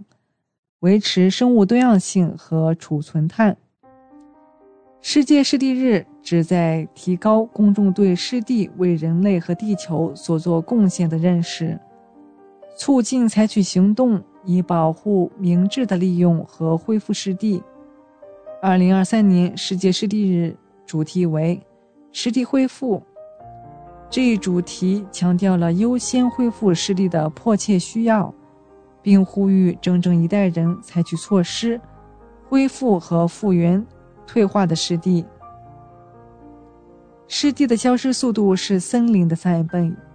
自1970年以来，超过35%的湿地已经退化或丧失。扭转这一趋势是至关重要的。该主题建立在联合国生态系统恢复十年所倡导的治愈地球的努力之上。并为之做出贡献。这个从2021年至2023年的全球倡议，正在领导和激励世界各地的生态系统的恢复。下一个纪念日是2月4日的世界癌症日。国际抗癌联盟和世界卫生组织看到全球癌症发病率和死亡率急剧上升。两千年，在巴黎召开了一个世界肿瘤高峰会议，在这个会议上讨论了全世界癌症发病现状，认为呼吁建立肿瘤科研的国际性合作，动员全社会的力量参与肿瘤的预防治疗，使全世界的癌症病人。都能得到更好的医疗服务和社会各界的关心和支持，并且在这次峰会上签署了《巴黎抗癌宪章》。这个宪章中规定，每年的二月四日为世界癌症日，要在全世界范围内同步开展肿瘤防治的宣传，包括科普宣传、康复宣传等工作。癌症是是全世界首要的死亡原因之一。癌症对于大众来说仍然是让人感到恐惧的疾病，几乎每个人都可能和癌症有过交集。恶性肿瘤是不受控制的增长和扩散，肿瘤常常侵入周围组织，并可转移到其他部位。世界卫生组织提出，三分之一恶性肿瘤可预防，三分之一可治疗。三分之一可治愈，预防癌症的主动权掌握在每个人手里。今晚怀卡托华人之声随后播出的生活百科，主播将与各位听众就这一话题展开更多讨论，请注意收听。下一个是一个节气，二月四日立春。立春为二十四节气之首，是春季的开始。立春乃万物起始、一切更生之意也，意味着新的一个轮回已开启。《说文解字》解释“春”原本是个动词，就是草感受到太阳的召唤，应势而动，推开大地，生长出来的意思。我们今年的立春在公历的二月四日，农历的正月十四。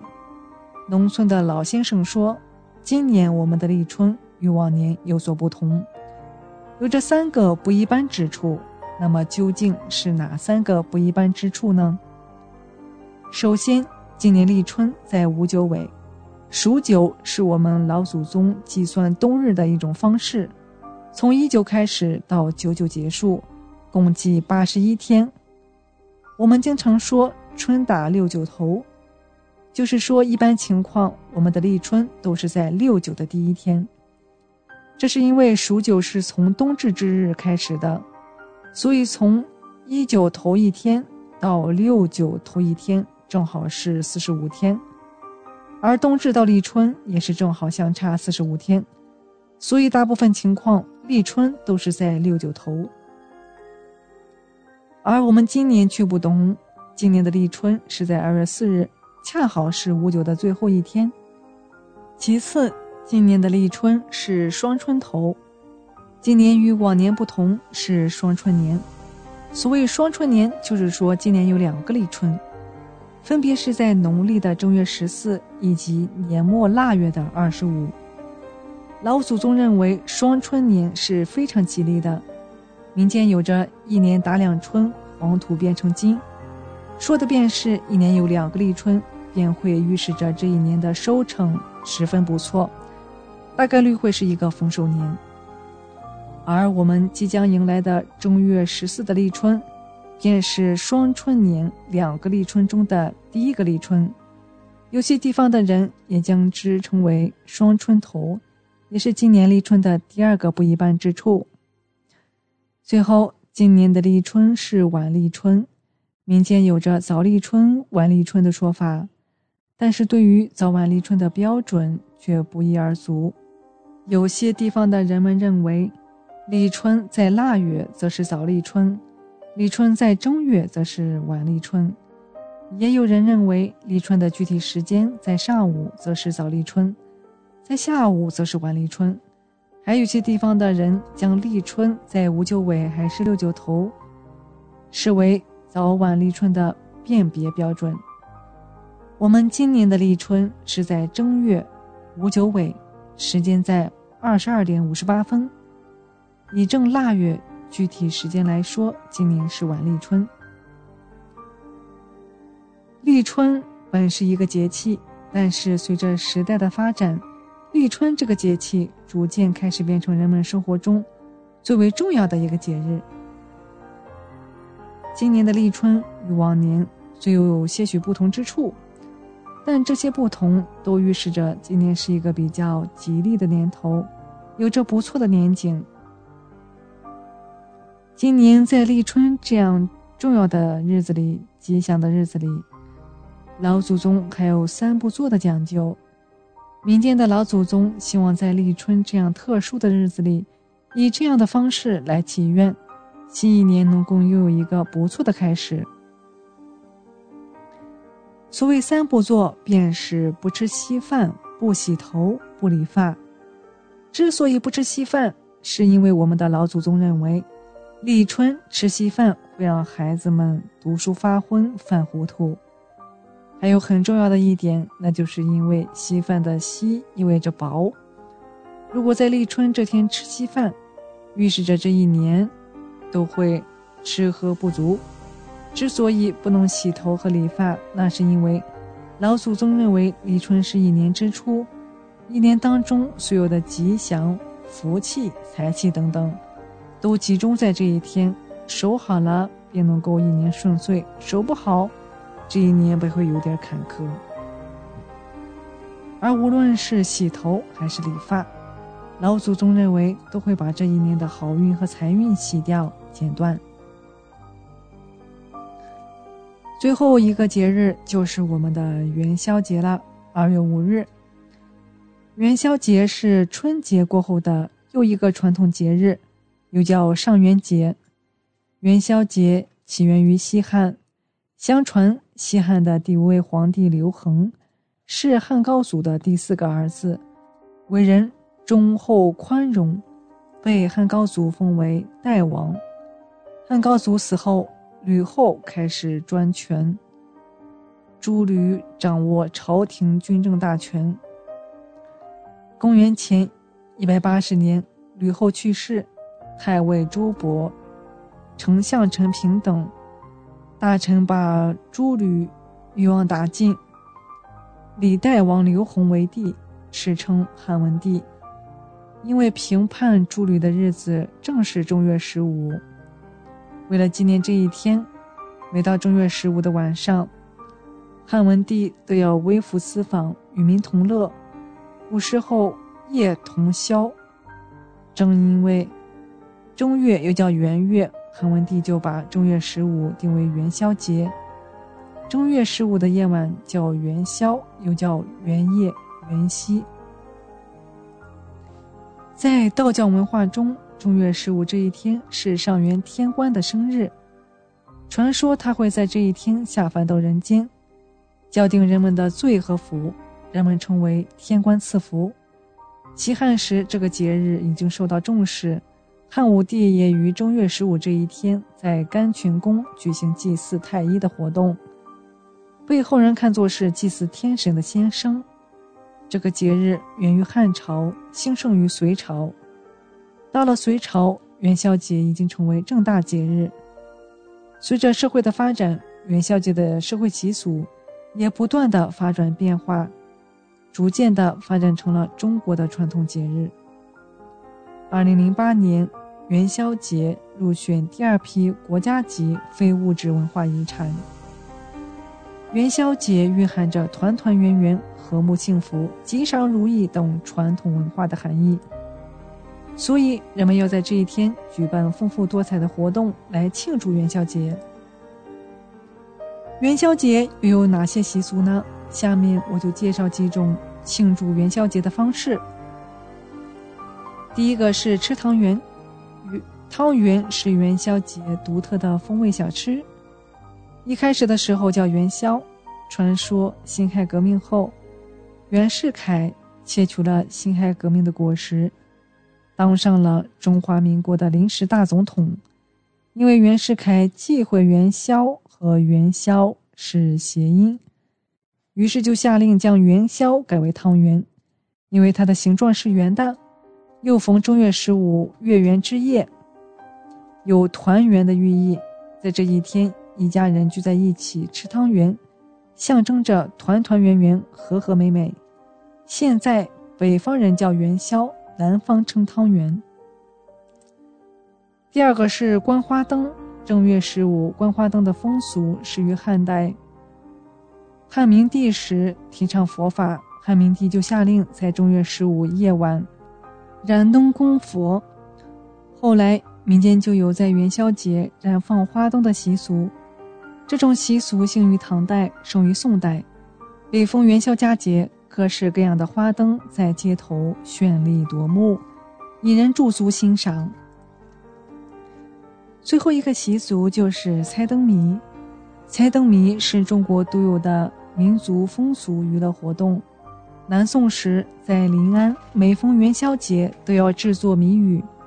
猜谜语的人很多，后来有好事者把谜语写在纸条上，把纸条贴在绚丽多彩的花灯上，供人们猜谜。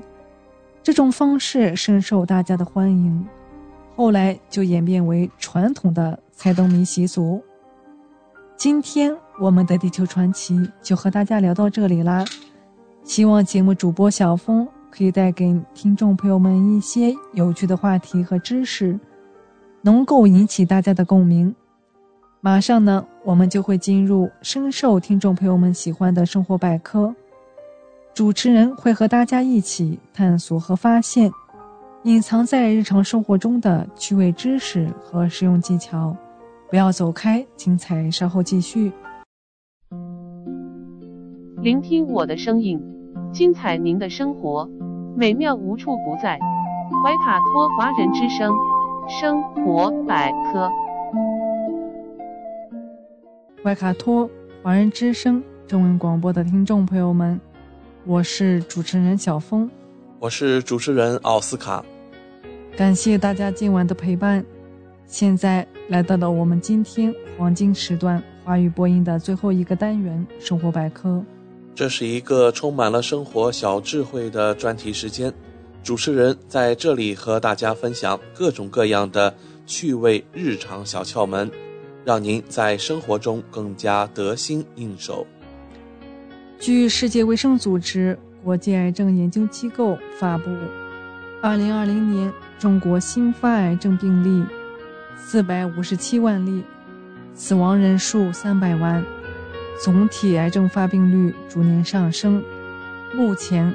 癌症已成为我国四大慢性病之一。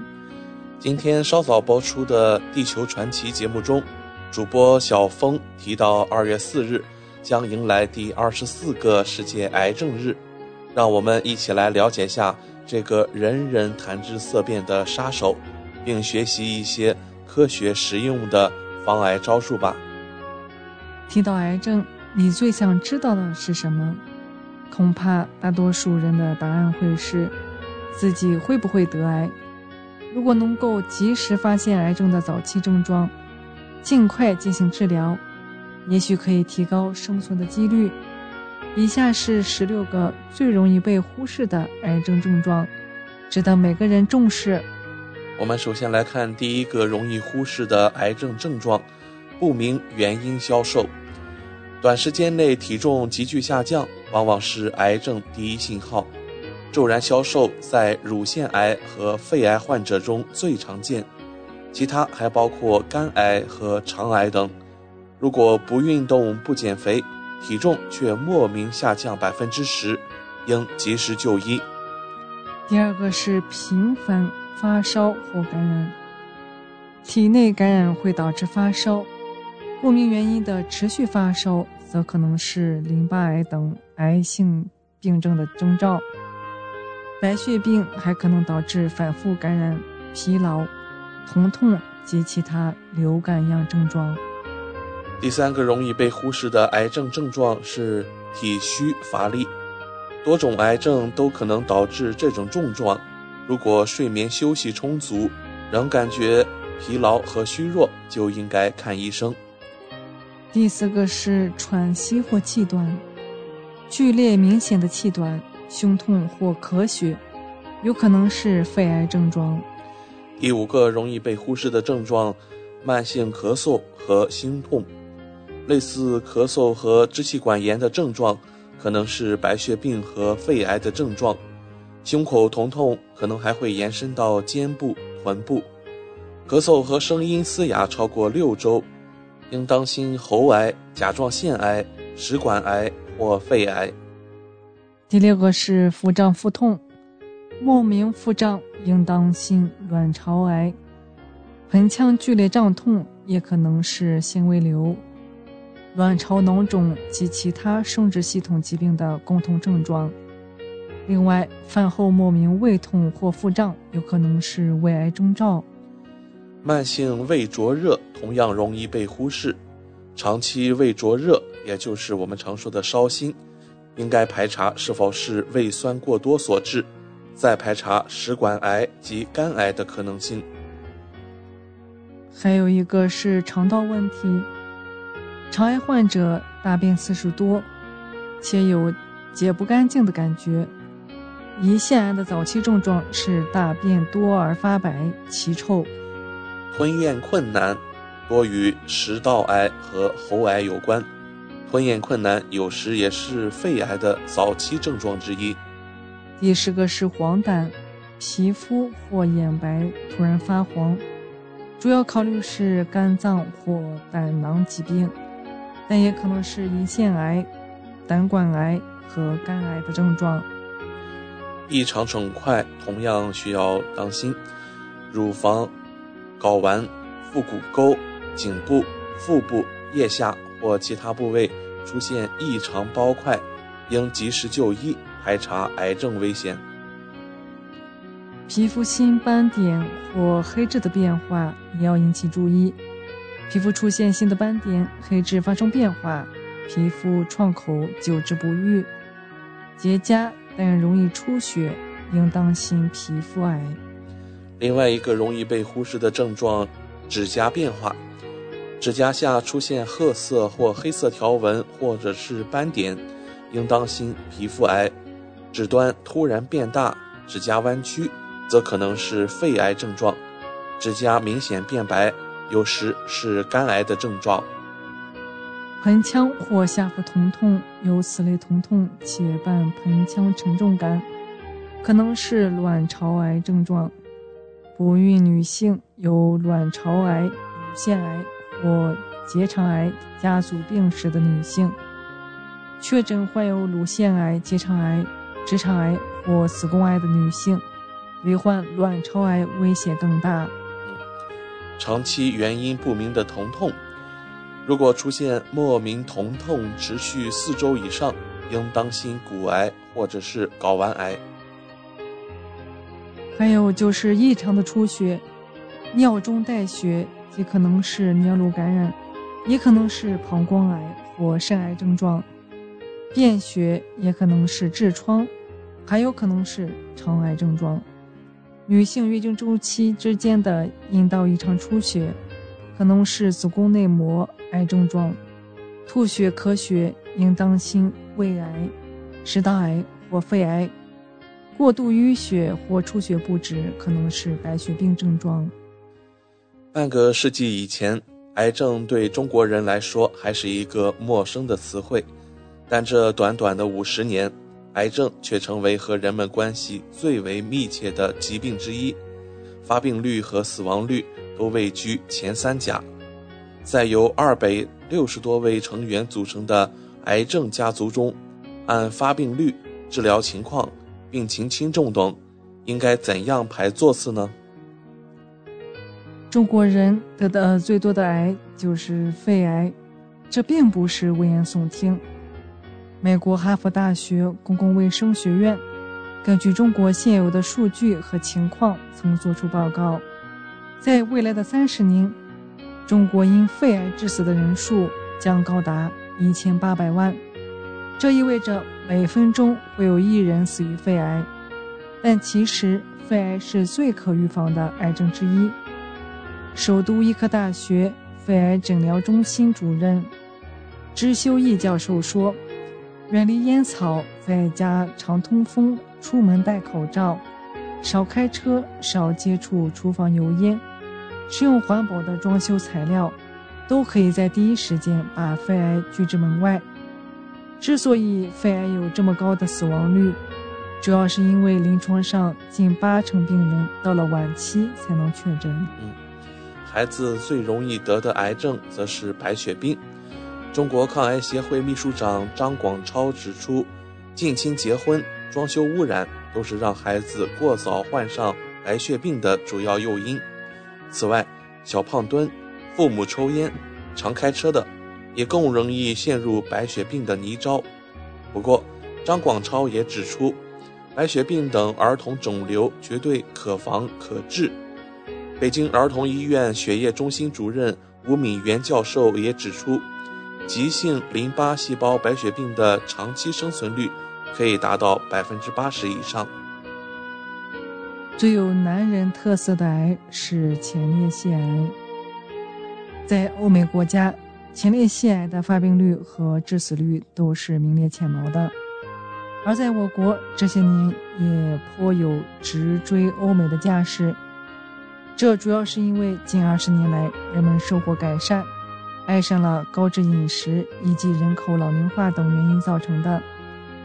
中华医学会泌尿外科学分会主任委员那年群说：“不过，只要早期发现。”前列腺癌的治愈率能达到百分之五十左右，因此建议男人五十岁以后一定要定期做前列腺特异性抗原检查。我们再来看最有女人特色的癌症是乳腺癌。想要远离乳腺癌其实不难，只是从婴儿期就应该有个计划。北京大学肿瘤医院名誉院长徐光伟教授说。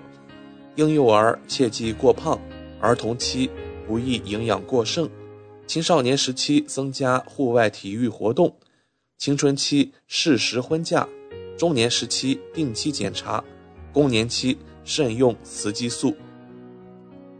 最能避免的癌是子宫癌，合理健康的饮食习惯，积极参加体育锻炼，避免肥胖，成效最明显的。就是可能会避免百分之七十的子宫癌。美国癌症学会营养和体育活动部主任科勒道尔说：“此外，食管癌和口腔癌在最能避免的癌症中紧随其后。最早可能被消灭的癌症是宫颈癌。癌症之所以可怕，主要是因为不知道其诱因，但宫颈癌在这方面却已取得了突破。”中华医学会妇科肿瘤学分会前主任委员、清华大学医学院副院长曹泽义教授说：“现在我们都知道，人乳头瘤病毒是导致死癌的最直接原因。也正因为如此，自从2006年第一种宫颈癌疫苗上市后，就让人们看到了攻克癌症的第一缕曙光。”病情最温和的癌是甲状腺癌，以二十到四十岁青壮年为主力军的甲状腺癌，近年出现了明显增加的趋势。但天津市肿瘤医院副院长高明教授认为，大部分甲状腺癌恶性度低，病情进展慢，治疗效果理想，且越早治疗效果越好。甲状腺癌和体内较高的雌激素水平、精神压力大、接触 X 线等放射性物质关系密切。如能避免这些致病因素，预防都不是难题。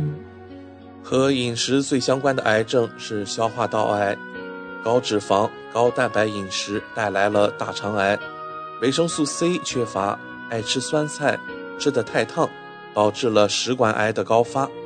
吃得太咸，吃得太多，则是胃癌的罪魁。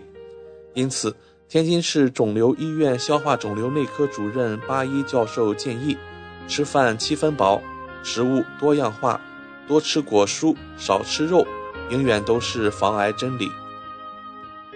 不会得癌的地方是指甲和头发，除此之外，人体其他各器官都会和癌症扯上关系，但还是有。灾难鲜少波及的区域，比如扁桃体腺癌、唇癌、肛门癌、间皮瘤、外阴癌、阴道癌、肾上腺癌等疾病，其发病率也都在十万分之零点一以下。我们再来看最难治疗的癌症——胰腺癌。胰腺癌素有“癌中之王”的称号。中国抗癌协会胰腺癌专业委员会主任委员、复旦大学胰腺癌疾病研究所所长倪玄星教授说：“胰腺癌部位特殊，很难发现早期症状，病人就诊时大多已进入晚期，手术切除难度高，风险大，费用也相对较贵。而且胰腺周围血管丰富，地处交通要道，影响器官多达五六个。”的确非常棘手。最复杂的癌是淋巴瘤。罗京、青年演员李玉等人的逝世，让人们越来越多地认识了淋巴瘤。事实上，虽然它是分型最多的癌症，但并不像人们想象的那般可怕。化疗让部分淋巴瘤从过去恶性程度最高的肿瘤，变成了现在九成以上的都能治愈。另外，如果防防范装修污染，缓解精神压力，保持体重，尽量避免呼吸道和口腔感染，就可以很好预防。天津肿瘤医院内科主任黄华庆解释道：“最后，我们再来看最有中国特色的癌症——肝癌。这首先是因为中国的乙肝病人位居世界第一。”当然，也直接造成了中国肝癌病人高居全球榜首。肝癌有四大致病因素，即病毒性肝炎、黄曲霉素、喝受污染的水以及酗酒吸烟。针对此，国家制定了肝癌的一级预防方针：第一，改水，不吃沟塘水，吃深井水，吃自来水；第二，防霉，不吃霉变玉米；第三，接种疫苗。十几分钟的时间过得飞快，今天我们生活百科也要告一段落了。希望主播小峰和奥斯卡在这里的分享，让大家感受到了来自日常生活方方面面的乐趣。谢谢您的收听。快要九点钟了，星期一的晚上，我们和各位听众分享一下未来一周怀卡托本地的天气情况。那受到奥克兰强降雨的影响。在接下来的一周，怀卡托本地也是阴雨连绵。具体来看，周二到周五都有中到大雨，温度保持在十六摄氏度到二十六摄氏度。唯一的晴天出现在本周六，晴转多云，十六摄氏度到二十七摄氏度。到本周日又将会有中到大雨，十六摄氏度到二十六摄氏度。提醒您关注最新的气象预报。好了，那今天主播奥斯卡、小冯、轩轩在这里祝愿各位听众朋友们晚安。我们在明天的黄金时段空中电波再见。怀卡托华人之声，音质天成，悦动人生，伴我随行。怀卡托华人之声，音质天成，乐动人生，伴我随行。You are listening to Waikato Chinese Voices. Follow our radio, share the world. 您正在收听的是 FM 八十九点零怀卡托华人之声广播电台节目，我们在新西兰为您播音。For more episodes, use the accessmedia.nz app for iOS and Android devices, or subscribe to this podcast via Spotify, iHeartRadio, or Apple Podcasts. This free FM podcast was brought to you with support from New Zealand On Air.